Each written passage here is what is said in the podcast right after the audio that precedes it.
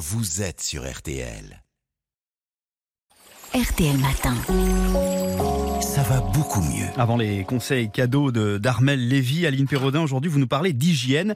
À la maison, les microbes ne sont pas toujours là où on croit. Effectivement, hein, d'abord parce qu'on peut oublier de nettoyer des endroits clés. Et puis d'une manière générale, les microbes adorent l'humidité et la nourriture. C'est pourquoi les pièces les plus à risque, hein, bah, c'est la cuisine et la salle de bain. Alors si les toilettes sont dans la salle de bain, il faut avoir le réflexe de baisser le couvercle des toilettes avant de tirer la chasse d'eau. Cela pour éviter de propager des agents pathogènes. Autre chose à faire, laver fréquemment les serviettes qui peuvent passer de personne en personne et devenir de véritables colonies de bactéries.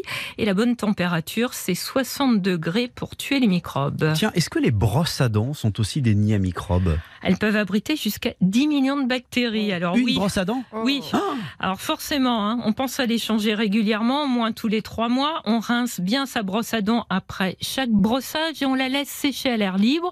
On peut la désinfecter régulièrement, notamment après avoir été malade, en la trempant dans un bain de bouche antibactérien. Mm. Le porte-brosse à dents se lave aussi, hein, parce qu'il appartient à tout le monde et à personne, et souvent on oublie.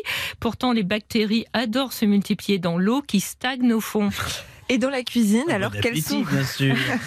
quels sont les endroits les plus euh, contaminés? Ah, le paradis pour les microbes en tout genre, c'est la bombe d'évier et les éponges. Avec des éponges mal nettoyées, on va même déposer des microbes sur des surfaces propres. Il faut aussi se méfier des torchons qui ont tendance à passer de main en main et à servir à tout pour des usages différents. Il vaut mieux d'ailleurs en avoir plusieurs et on les lave également à 60 degrés. Et y a-t-il dans la cuisine des ustensiles à haut risque de contamination? Alors Caroline, la planche à découper. D'ailleurs, il est préférable d'en avoir deux. Une pour la viande et le poisson cru, une autre pour le pain, les produits cuits et les légumes propres. On fait pareil euh, pour les couteaux. Ça évite par exemple que des bactéries présentes sur un poulet cru ne contaminent la salade que l'on vient de préparer, m'a souligné Océane Sorel, docteur en virologie. C'est un réflexe à avoir pour éviter les intoxications alimentaires. Et d'ailleurs, dans la maison, où se trouvent les nids à microbes, Alors sur des surfaces qu'on ne pense pas forcément à nettoyer, par exemple les poignées de porte, les télécommandes.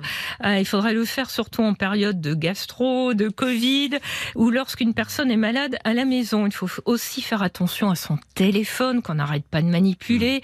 D'autant qu'on peut porter jusqu'à 3000 fois par jour la main à son visage. Alors, euh, d'où l'importance hein, de se laver les mains régulièrement. En matière d'hygiène, je crois que c'est le geste le, le plus essentiel à faire plusieurs fois dans la journée, notamment après être allé aux toilettes, avant de faire la cuisine et de passer à table. Et alors qu'est-ce qu'il est conseillé d'utiliser pour nettoyer et désinfecter? Alors on peut utiliser pour nettoyer de l'eau chaude et du savon. hein. Pour désinfecter, on peut utiliser de l'eau de javel diluée dans de l'eau froide ou un produit de commerce antibactérien.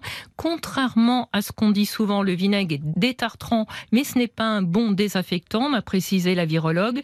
Pour les téléphones, les lingettes désinfectantes sont pratiques, bien que peu écologiques. Et pour éponges, si on ne veut pas utiliser de produits toxiques, l'astuce c'est de les mouiller et de les passer deux minutes au four micro-ondes, à condition bien sûr qu'elles ne soient pas métalliques. Merci beaucoup, Aline. Ça va beaucoup mieux dans son corps et dans sa vie.